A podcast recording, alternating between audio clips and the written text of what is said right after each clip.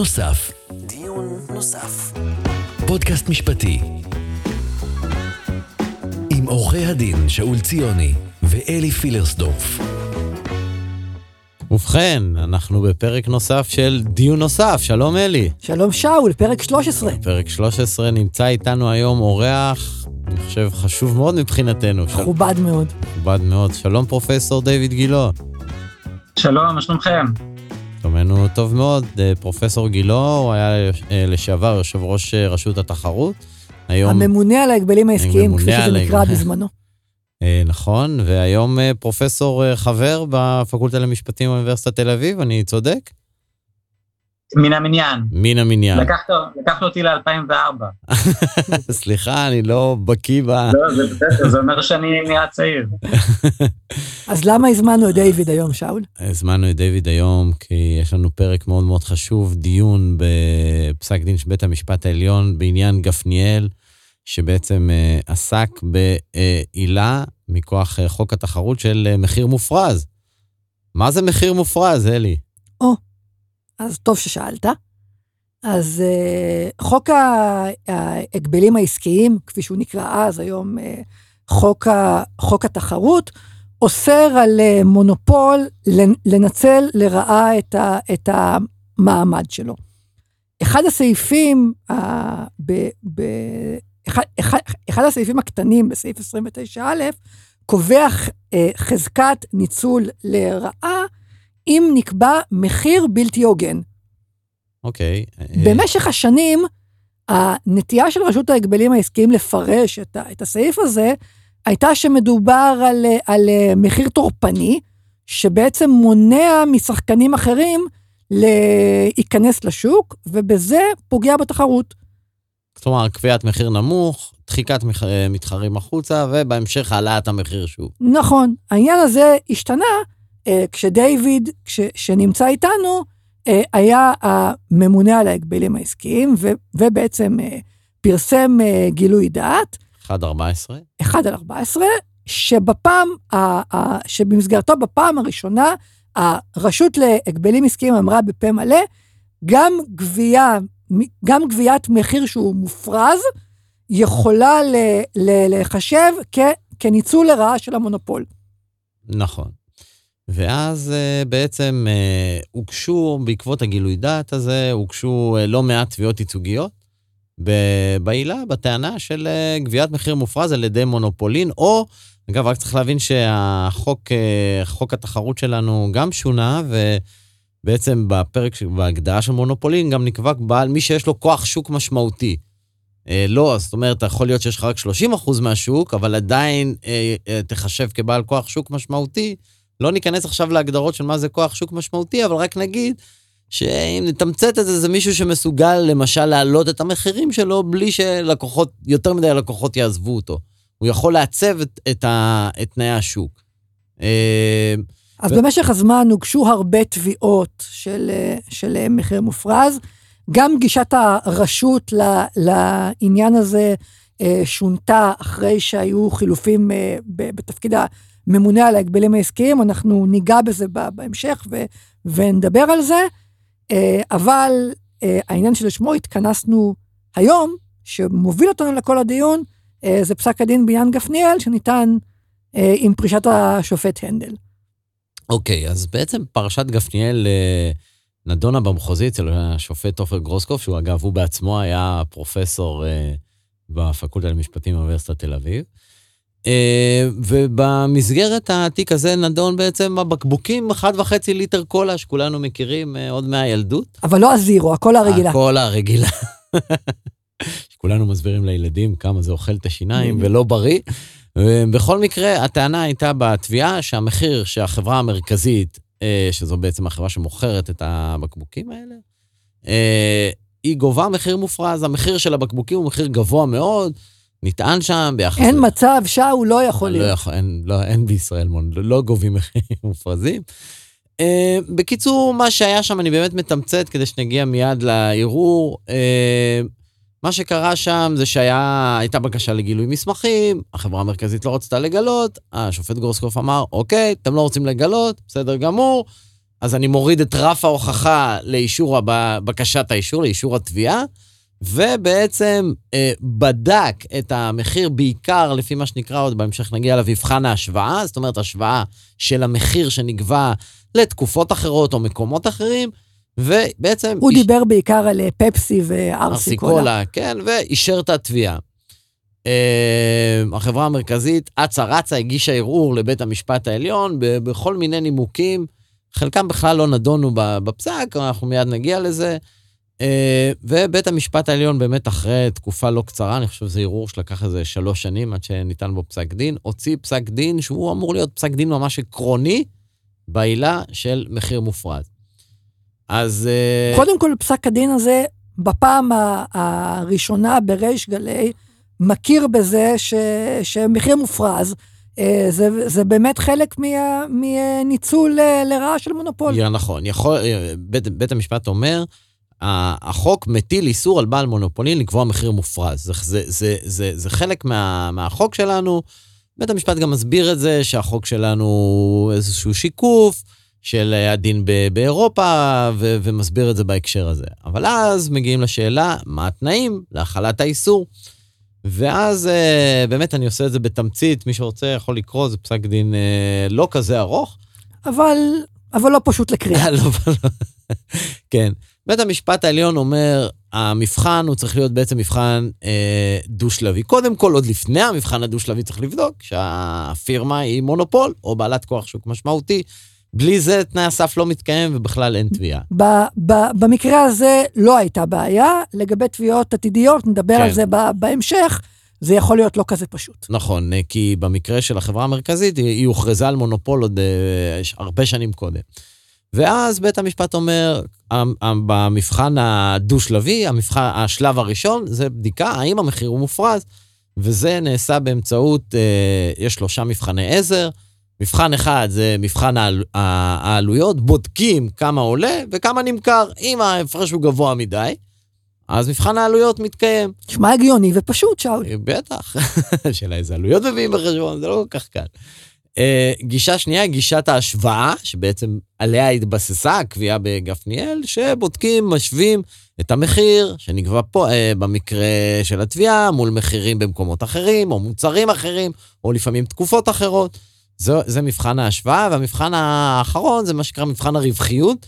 בודקים את הרווחים של הפירמה מול מה שנקרא, אני באמת מסביר את זה מאוד, נראה לי בצורה תמציתית, מדד ייחוס. זאת אומרת, איזשהו מדד תיאורטי, או אה, אה, שאמור לשקף אה, רווחים של חברה מהסוג הזה ומהסיכון הזה, ואם הרווח של הפירמה יותר גבוה ממדד הייחוס, זו יכולה להיות אינדיקציה לכך שהיא גובה אה, מחיר מופרז. זה השלב הראשון. אה, נכון. כל, בית המשפט לא אמר שחייבים את כל המבחנים, אפשר גם להסתפק במבחן אחד, זה תלוי, ברור שמבחן העלויות הוא נחשב כמבחן המרכזי.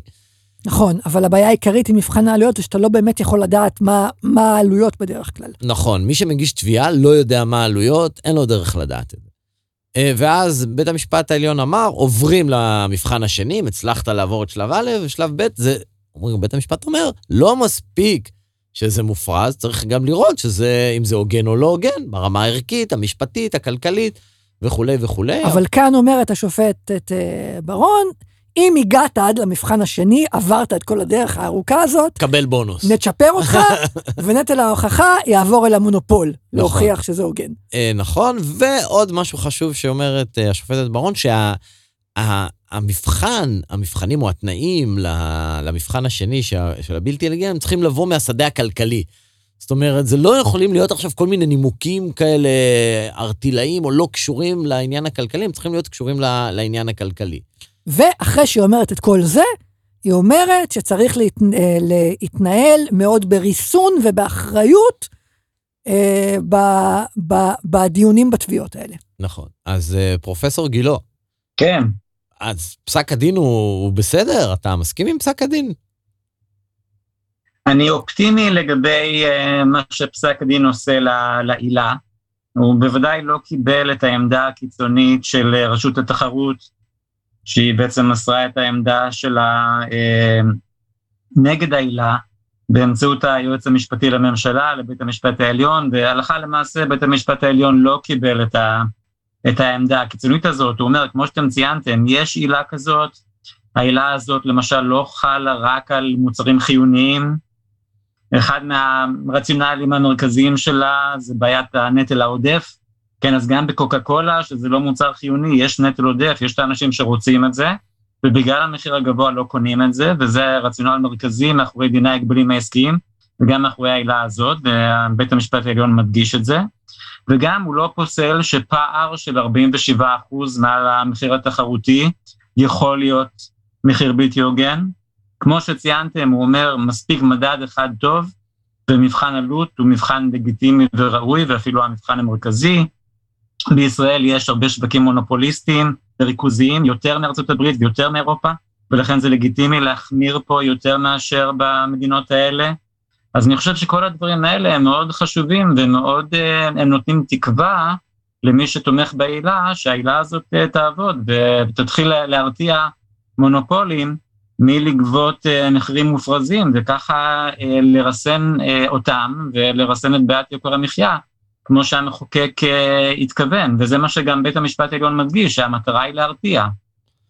אוקיי, אז קודם כל טוב שהזכרת את עמדת היועמ"ש, כי אנחנו לא הזכרנו את זה. אז עמדת היועמ"ש היא באמת אה, כנראה בהקשר הזה סוג של שיקוף של העמדה של הממונה על התחרות באותו זמן, אה, עורך דין אה, מיכל אלפרין, שבאותו נושא כן, ממש... נראה לי יותר, מש... יותר משיקוף, זה נראה לי פשוט... היה כלי, הוא היה כלי להעברת העמדה אז בעצם. יכול להיות, אז, אז, אז עכשיו, והעמדה... כן, העמדה הזו גם מאוד דומה בעצם לגילוי דעת שהוציאה אה, אה, עורך דין אלפרין, 1.17, שבעצם החליף את גילוי הדעת שלך, 1.14, שעסק באותה סוגיה. גילוי דעת 1.17 עסק באותו עניין של מחיר מופרז, אבל הוא, בגישה שלו, אני מסביר למאזינים, היה מאוד מאוד שונה. הרבה יותר זהיר, עם הרבה יותר התניות, ואפילו אמר שהתנאים הם כל כך מצטברים וקשים, שקשה לה להבין אפילו מתי... אה, מתי רשות התחרות תאכוף את העילה הזאת, וממש אמרו שזה רק במקרים שדוקרים את העין, נכון אלי? זה, מה, מה עולה מה... כן, המסר שאתה קורא, שאתה קורא את אה, גילוי דעת 1.17, זה, יש סדר עדיפויות, זה בתחתית של התחתית. אנחנו לא נתעסק עם הדבר הזה, כי ממילא זה חסר סיכוי, זה, זה, זה קשה, חבל שנשחית עליו את כל המשאבים שלנו. אז, אז פרופסור גילו, השאלה שלי אליך, ממה נובע הפער בין העמדה שלך ב-1.14 מול העמדה של אה, אה, מיכל אלפרין ב-1.17? זה פער אה, אידיאולוגי לדעתי. האידיאולוגיה שלי היא שהעילה הזאת היא לא שונה מעילות אחרות בהגבלים עסקיים, והמטרה שלה אה, זהה לעילות האחרות. למנוע את בעיית נטל העודף שדיברתי עליה הרגע, אותם צרכנים שלא קונים בגלל המחיר הגבוה, ובעיית העברת הערך, הבעיה שפירמות לוקחות ערך מהצרכנים, זה הרציונל מאחורי האיסור על אה, קרטלים, שפירמות מתאמות אחת עם השנייה את המחיר, אה, מאחורי האיסור על אה, מיזוגים שפוגעים בתחרות, מאחורי האיסור על מונופול שדוחק את המתחרים שלו הצידה. כל הדברים האלה נמצאים ברציונל דומה, וגם דרך הניתוח אה, היא דומה. זאת הייתה הגישה שלי.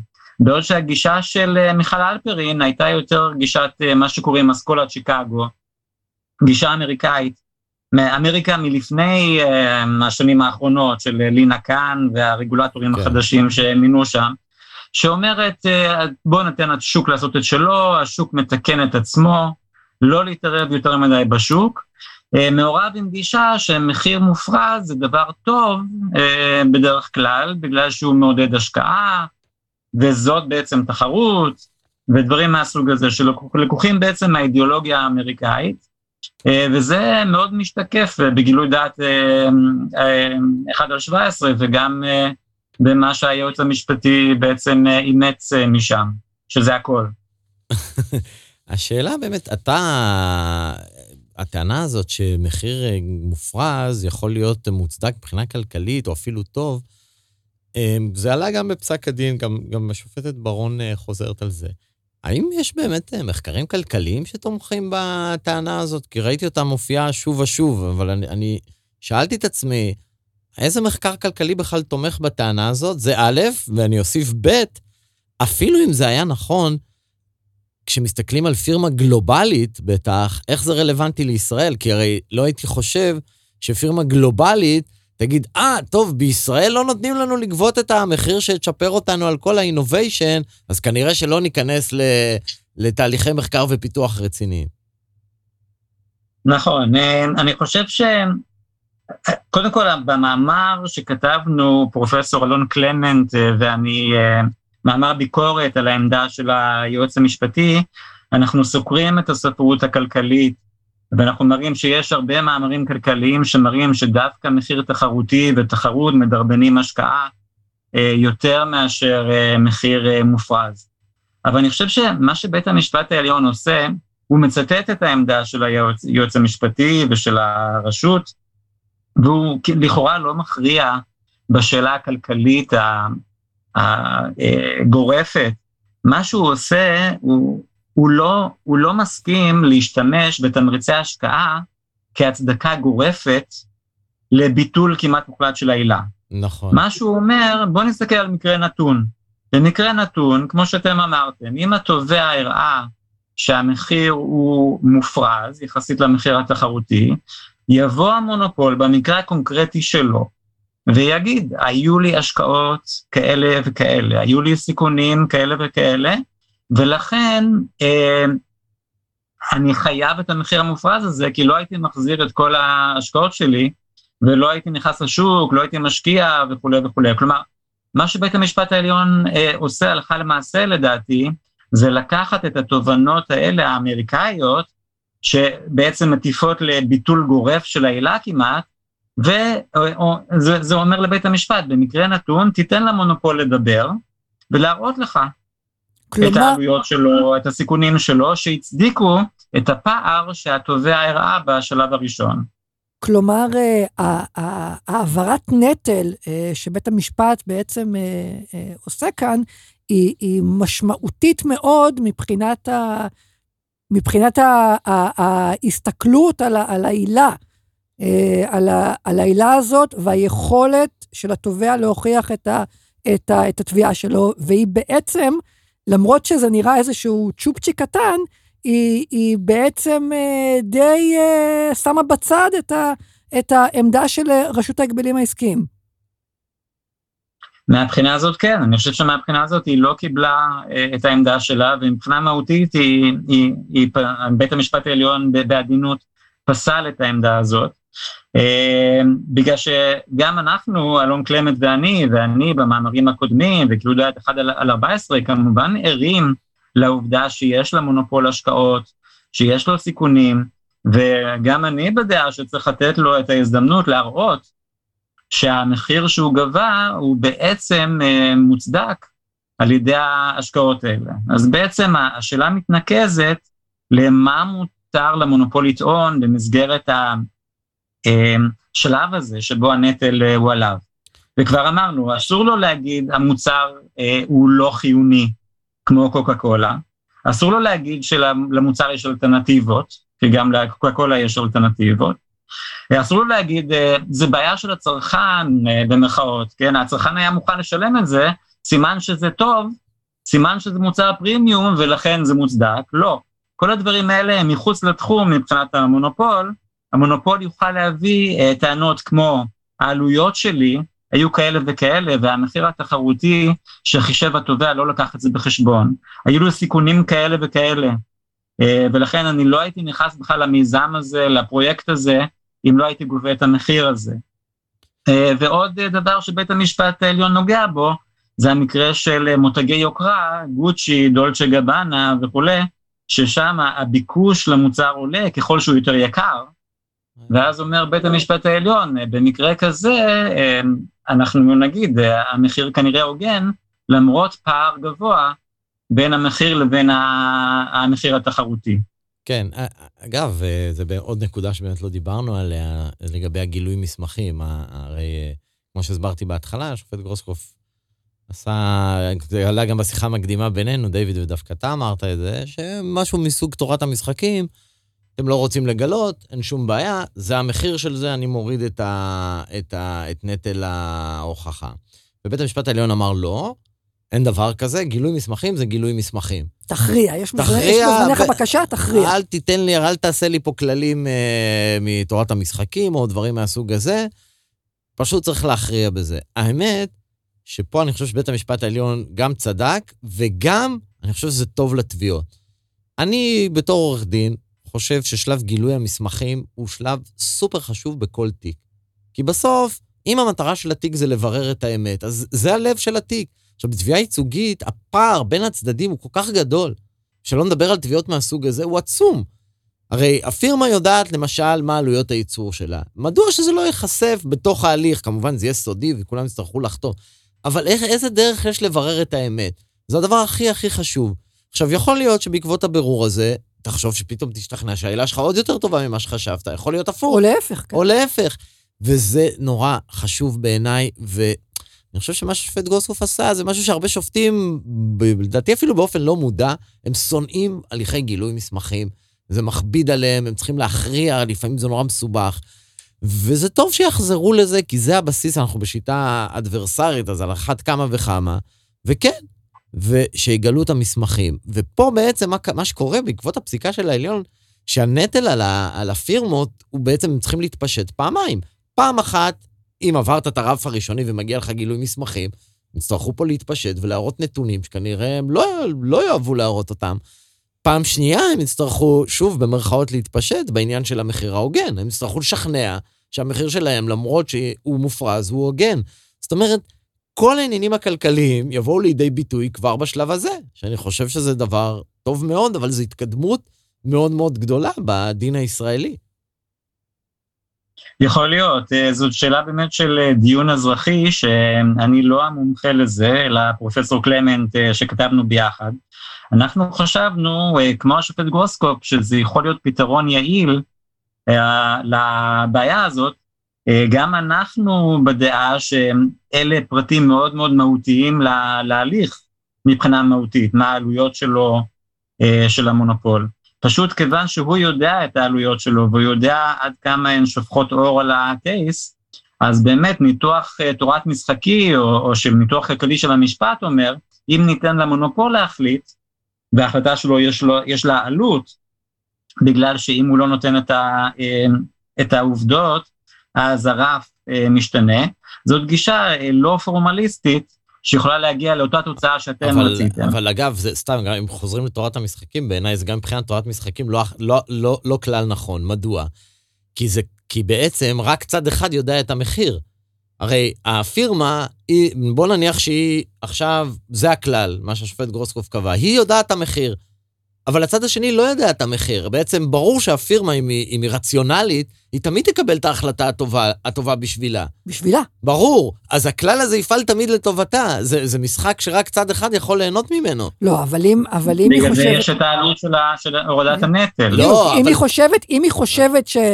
אבל, שיש לה מה להפסיד, אתה, אתה תרוויח בהורדת לא. הנטל. אני אסביר את זה אחרת. נניח שהפירמה, אוקיי, יודעת שהנתונים מזיקים לה, בסדר?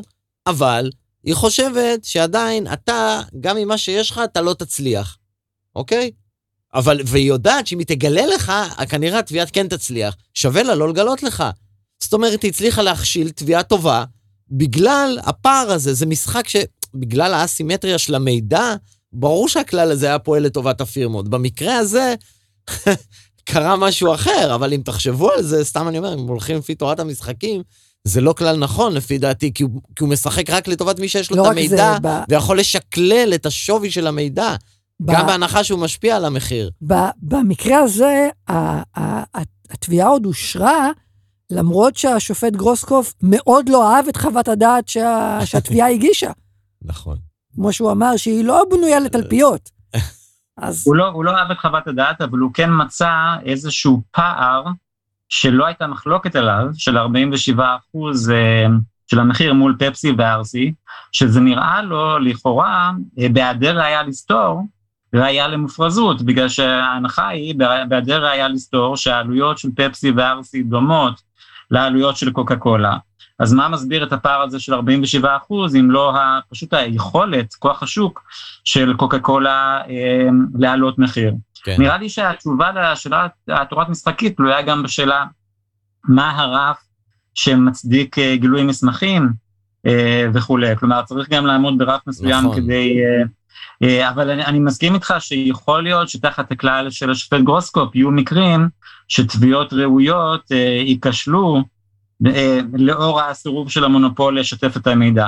ברור שאם אנחנו מכריחים אותו לשתף את המידע, אנחנו חותרים לאמת בצורה הכי נקייה, בוא נאמר ככה, בלי, בלי משחקים ולהתחיל לסמוך על התמריצים. כן. וכולי, ובלי פספוסים מהסוג הזה. אתה יודע, אני, אה, יש לי, אה, למען ההגינות, גם אגיד שאני תובע ייצוגי בהליך של מחיר מופרז נגד חברת אפל. אבל אני רק, כן, אני רק אציין שבהליך אחר ש, של חברת אפל בארצות הברית, באמת, אה, אני עוקב אחרי ההליך, וראיתי שם דבר מדהים בגילוי מסמכים, סתם, זה מעניין לראות את זה, שממונה גורם שיפוטי אחר, שהוא אחראי על כל הגילוי מסמכים, והוא פשוט מחליט בכל דבר ומטפל בכל דבר, וזה נעשה בצורה מאוד מאוד מקצועית.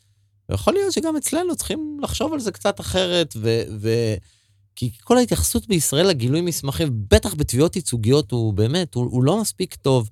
וזה, וזה, חושב שזה גם תמריץ נגד הגשת תביעות, בטח כאילו בתביעות ייצוגיות, שהפער במידע הוא עצום. אתה אומר, תשמע, זה נראה לי מחיר גבוה, אני לא יודע. אז אתה אומר לך, לך תשווה עכשיו, כי הרי מבחן העלויות אין, הוא חסום בפניך, אתה לא יכול לדעת. נכון. אז מה נשאר לך? את רווחי הפירמה, מה זה יעזור לך? איך תוכל לבודד את המחיר של המוצר הבודד, אלא אם כן זה כל מה שהיא עושה, והמידע חשוף בפניך, אז מה נשאר לך? השוואה. רק השוואה. אז כן, אז, אז אני חושב ש, שהעניין הזה של גילוי המסמכים וגילוי האמת, ובכלל, אפילו הכרזה על מונופולים, שזה גם משהו שרשות התחרות פשוט הפסיקה לעשות. דיון נוסף. דיון נוסף. אני רוצה עוד uh, לגעת ב, בעניין אחד של uh, פסק הדין uh, בערעור, לעומת פסק הדין של השופט גרוסקוף. Uh, מבחינתו של השופט גרוסקוף בפסק הדין, ברגע שהוכח שה, שהמחיר מופרז, זה, זה הספיק בשביל, בשביל uh, לאשר את התביעה. כמו שאמרנו, בית המשפט העליון אומר לא, אנחנו צריכים לקיים כאן מבחן דו-שלבי, כי גם אם זה מופרז, זה לא, זה לא אומר שזה לא הוגן. הגישה שלך, דיוויד, בדברים שכתבת, אני, אני מבין שהיא שונה. גם, גם בית המשפט אה, התייחס ב, ב, ב, בפסק הדין של, לגישה שלך ולא בדיוק אימץ אותה, נכון? נכון, אה, תיאורטית כן, אבל כמו שבית המשפט בעצמו אומר, הפער בעמדות הוא לא כזה גדול כמו שזה נראה. כי השאלה בעצם איזה תוכן אתה יוצק למושגי שסתום האלה של מופרז ובלתי הוגן, כי לכאורה מופרז זה כבר מושג שסתום. אז אתה יכול להגיד, כל מי שחושב שהמחיר הוגן, שיכניס את זה למילה מופרז ויקבע שהוא לא מופרז. כן, אז כן. אה, בעצם השאלה היא, מה אתה מרשה למונופול אה, לטעון כשהנטל עובר אליו? זה, זה לב העניין. רשות התחרות אה, ובעקבותיהם היועץ המשפטי אמרו כל מיני, איזו רשימה ארוכה של דברים שהמונופול יוכל לטעון, שכמעט מחסל את העילה לחלוטין. ובית המשפט העליון אומר לא, המונופול, ממה שאני קורא, יכול להגיד העלויות שלי, הסיכונים שלי. ועוד דבר, שזה סוג של זנב שמקשקש בכלב, זה העניין הזה של מותגי יוקרה, כמו גוצ'י ודולצ'ה גבאנה, שזה מה שאני חושב גורם לאנשים להגיד, לא מספיק פער המחירים, לפעמים יש מצבים שיש פער מחירים שנראה לנו אולי מופרז, אבל למשל בגוצ'י ודולצ'ה גבאנה, אנחנו נגיד, אנחנו לא רוצים להתעסק עם זה. אז כדי, כדי לתת איזשהו מוצא לחשש הזה של השופטים, אז הם שמים את העניין הזה של, בנוסף, בואו נדבר גם על, ה, אה, על ההגינות. אני חשבתי, בדברים שאנחנו כתבנו, אני חשבתי שאפשר לפתור את הבעיה של מותגי יוקרת כאלה באמצעות הגדרת השוק. למשל, יש אה, שוק של משקפי שמש אה, יוקרה כאלה, אה, וגוצ'י זה רק אחד מהם, ונתח השוק שלו הוא כזה וכזה, ונשתמש באיזשהו כלל פונקציונלי או פורמליסטי, שאומר שבמצב כזה אולי גוצ'י לא מונופול. כן. כי יש גם את כל האחרים. אה, אפשר לפתור את זה בכל מיני דרכים. בית המשפט העליון בחר לפתור את זה באמצעות הדו-שלביות הזאת, אה, אבל בעצם הלכה למעשה בכל שאר המקרים, הכל היה יכול להתנקז לשאלה אם, אם הפער הוא מופרז. אם יש עלויות שמצדיקות את זה, או סיכונים שמצדיקים את זה, אפשר להכניס את זה לשאלה מה המחיר התחרותי הנכון. אולי המחיר התחרותי הנכון הוא יותר גבוה ממה שהתובע טען בהתחלה, ואז אתה מדבר בעצם רק על הפער. אה, דיוויד, אני רוצה לשאול אותך שאלה, כי יש הרבה ביקורת בנושא הזה, אני חושב שגם אפילו הממונה הקודם, אה, דודי תדמור, אפילו אני חושב כתב על זה טור, שבעצם יש פה התערבות בדיעבד במחירים, מין סוג של פיקוח על מחירים בדיעבד, וזה דבר לא יעיל, וזה מחזיר אותנו לישראל ה... שנות החמישים. שנות ה... לא יודע, 50, 60, 70, וזה דבר לא בריא. מה, מה, מה העמדה שלך בנושא של הטענה הזו, שבעצם מדובר על סוג של פיקוח מחירים בדיעבד? אני חושב אחרת. קודם כל, יש הרבה נורמות בהגבלים עסקיים שמפקחות על מחירים, כמו האיסור שציינתם של אה, תמחור טורפני. זה גם התערבות במחיר, מונופול גובה פחות מהעלויות שלו. אז אתה צריך להתעסק עם המחיר שהוא גבה, והאם המחיר שהוא גבה הוא פחות מהעלויות שלו, ואז אתה גם, אם אתה טועה, אז אתה מצנן התנהגות פרו-תחרותית שלו, שהוא ניסה להוריד מחירים, אתה אומר לו, הורדת המחירים יותר מדי, על הנורמה הזאת אין ויכוח. נכון. ויש מונופולים שעושים הנחות נאמנות, והם אומרים, אם אתה קונה ממני כך וכך, ואתה קונה ממני עוד כך וכך, אז קבל הנחה על החלק הראשון. אם אתה קונה ממני גם את זה וגם את זה, קבל הנחה על הבנדל. דיני ההגבלים, אה, לפחות בארץ ובאירופה, מתערבים בזה כל הזמן. ומה שקוראים price squeeze ודברים מהסוג הזה. ככה שלהגיד שזה סוג של פיקוח מחירים בדיעבד, זה, זה לא נראה לי ביקורת אה, נכונה, כי יש הרבה נורמות בהגבלים עסקיים אה, שאין עליהן מחלוקת, שמדברות על, ה, על המחיר. כן? שלא לדבר על זה שהרציונל הוא בדיוק זהה לרציונל של מיזוגים, הסדרים כובלים וכולי. כלומר, אני תמיד אומר, אם, אם היו שתי חברות קוקה קולה, שעושות את המותג המוביל הזה, שכולם מעדיפים אותו, והן היו מתמזגות, או עושות קרטל אחת עם השנייה, או שאחת הייתה מסלקת מהשוק את השנייה, ברור שהיינו מתערבים. לא, ולמה לא, היינו לא... מתערבים? בגלל החשש שהמחיר יעלה ב-47% מעל ארסי ופפסי. זה בדיוק אותו חשש. אה, אז יגידו לך שזה יש הבדל, כי בהתערבות, במיזוג וכולי, המטרה היא ליצור תנאי תחרות, לא לפגוע מאוד. בתנאי התחרות. ופה מתערבים כבר בתוצאה, זאת אומרת, אין, יש מונופול, זה המצב, אז עכשיו הולכים למחיר, שזה השורה התחתונה, וכאילו הביקורת באה ואומרת, לא, כאילו, רגולטור, הוא צריך לדאוג יותר לתנאי השוק, לראות שיש תחרות, וכמה שפחות להתערב כאילו בתוצאות של היעדר התחרות. אני חושב שזו הטענה.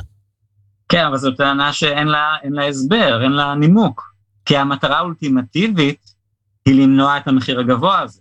זאת הסיבה שאנחנו רוצים uh, לטפח את התחרות ולמנוע פגיעה בתחרות. הרי מניעה של פגיעה בתחרות היא לא מטרה בפני עצמה. התחרות היא כלי כדי להביא uh, למחיר תחרותי. אז אם יש בשוק מונופול שהתחרות לא הצליחה לרסן אותו, והוא פשוט גורם לתוצאה הרעה הזאת שרצינו למנוע מלכתחילה, אז יהיה מוזר לא לאכוף את הנורמה שנמצאת בחוק, שאוסרת על זה. אני חושב שאנחנו רוצים תחרות לא רק בגלל המחיר, אנחנו רוצים תחרות כדי שתהיה אה, יזמות, אנחנו בשביל החדשנות, בשביל השירות. מחיר זה אחד האספקטים של תחרות, אבל אני לא חושב שזה... אבל זה אספקט מרכזי. סליחה? זה נכון, זה, זה נכון שאנחנו רוצים תחרות גם בשביל האיכות וגם בשביל המגוון. אבל אחד מהאספקטים המרכזיים שבגללם אנחנו רוצים תחרות זה המחיר. אה, רוב רובם של המיזוגים שעצרנו ושרשות התחרות עצרה בכל השנים, זה בגלל חשש להעלאת מחירים. זה לא בגלל חשש לירידה באיכות או ירידה במחקר ופיתוח. כן, אז, אז יהיה קצת אה, לא עקבי להגיד פתאום כשמדובר במחיר שהמונופול פשוט גבה בעצמו, הוא הפעיל, הוא הפעיל את הכוח שלו חד צדדית וגבה את אותו מחיר מופרז שרצינו למנוע עם כל הנורמות האחרות. יש לנו כלי אה, בחוק שמאפשר לאסור את זה, ועכשיו אנחנו אומרים, לא, אנחנו לא מתעסקים בזה פתאום. אז אולי, אולי נדבר טיפה במבט רחב יותר על, ה, על התפקידים של רשות התחרות. זאת אומרת, איך אתה ראית אותם בתור, בתור הממונה על ההגבלים העסקיים, לעומת איך, לעומת איך שהרשות אה, רואה אותם היום. נראה לי שהגישה שה, הסקפטית כלפי מחיר מופרז זה סוג של סימפטום של מה שקורה ברשות התחרות בשנים האחרונות, שהיא לא רוצה להשתמש בכל התחמושת uh, שלה. כן? היא, מאפסנת תחמושת. או אז כלים. זה נכון כלים. לגבי הכרזה על מונופולים, כן, כלי אכיפה. מדוע? מדוע זה זה, נכון לגבי קורה? הכרזה על מונופולים שאמרתם, זה נכון לגבי מחיר מופרז, אה, זה נכון לגבי כל מיני פטורים גורפים. או אפילו אי הכרזה על קבוצות העבירו ריכוז. דברים. אני ראיתי פנייה אה, למשל של... לא משתמשים, נכון, לא משתמשים בתחמושת הזאת בשנים האחרונות, נכון? אני ראיתי פנייה של אה, לובי 99 ל- אה, לרשות התחרות להכריז על הבנקים כקבוצת ריכוז. אני לא חושב שהכריזו עליהם כקבוצת ריכוז. ו... אבל למה? איפה, איפה הפער הזה? מאיפה הוא נובע? אז זה שאלה... איזושהי, זה עוד פעם, זה עניין אידיאולוגי, אני חושב שזה עניין אידיאולוגי, שיש איזושהי גישה בהגבלים עסקיים, שהיא שייך, שייכת גם, היא קצת קשורה לאסכולת שיקגו הזאת ולגישה האמריקאית, גישה מינימליסטית, בואו נתעסק רק בהארדקור, כן, קרטלים, אה, מיזוגים, בעיקר מיזוגים אופקיים בין מתחרים, מונופול שמדיר מתחרים, זה ההארדקור, כל מה שיכול לפגוע בתהליך התחרותי, ואת כל הסמכויות האחרות שציידנו את הרשות במהלך השנים, והמחוקק צייד את הרשות, אה, נאפסן ונגנוז. אני חשבתי לעומת זאת שצריך להשתמש בכל התחמושת, כי הבעיה של יוקר מחיה וריכוזיות שווקים היא בעיה רצינית, וזו מלחמה אה, אה, בעצם מתמשכת, שאתה חייב להשתמש בכל התחמושת כדי להילחם אותה. אה, אנחנו יותר נוטים לחשוב שאתה צודק, אה, רק למשל, יש עניין של כל מה שנקרא תיאום אה, אוליגופוליסטי, כן? אה, כמו למשל בנקים, שאין ראייה שהם יושבים ואתה יודע, בחדר אחד ומתאמים, אבל ברור שיש, הם פועלים באיזושהי סביבה שהם לא רוצים, אה, בוא נגיד, לקחת אחד לשני את נתחי השוק. האם, האם אתה חושב שהעילה של תמחור מופרז יכולה להתאים גם למקרים כאלה, לא רק בנקים, או סתם, נגיד תחום הרכב, שראינו שגם שם יש איזה סוג של תיאום אה, אוליגופוליסטי, שהיבואני הרכב, נתחי הרווח שלהם עצומים, שיעורי הרווח שלהם עצומים, אבל קשה להגיד שאחד מהם הוא מונופול. האם אתה חושב שאפשר יהיה לעשות שימוש בעילה הזו גם במקרים האלו? אם הפירמה היא לא מונופול, אז אה, כמובן אי אפשר להשתמש בעילה.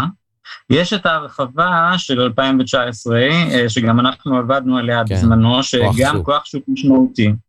ואז זה לכאורה תיאטולוגי, נכון? כלומר, אם, אה, הראית שהפירמה גבתה מחיר מופרז, זה אומר שיש לה כוח שוק משמעותי, ולכן היא גם מונופול.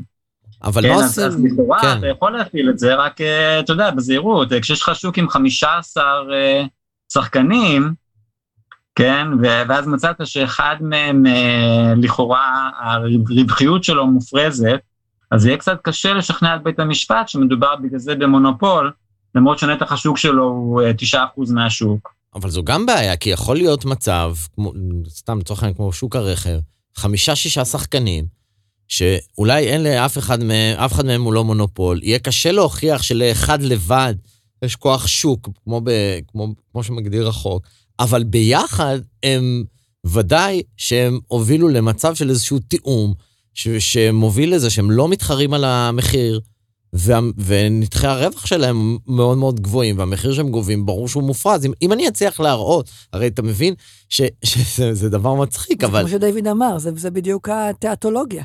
כן, אבל החוק בעצם לא מטפל בסיטואציה הזו, אלא אם כן אפשר יהיה בדרך אחרת להכניס את כולם לאיזה, לא יודע, איזה סוג של הגדרה שב... באמת, כן.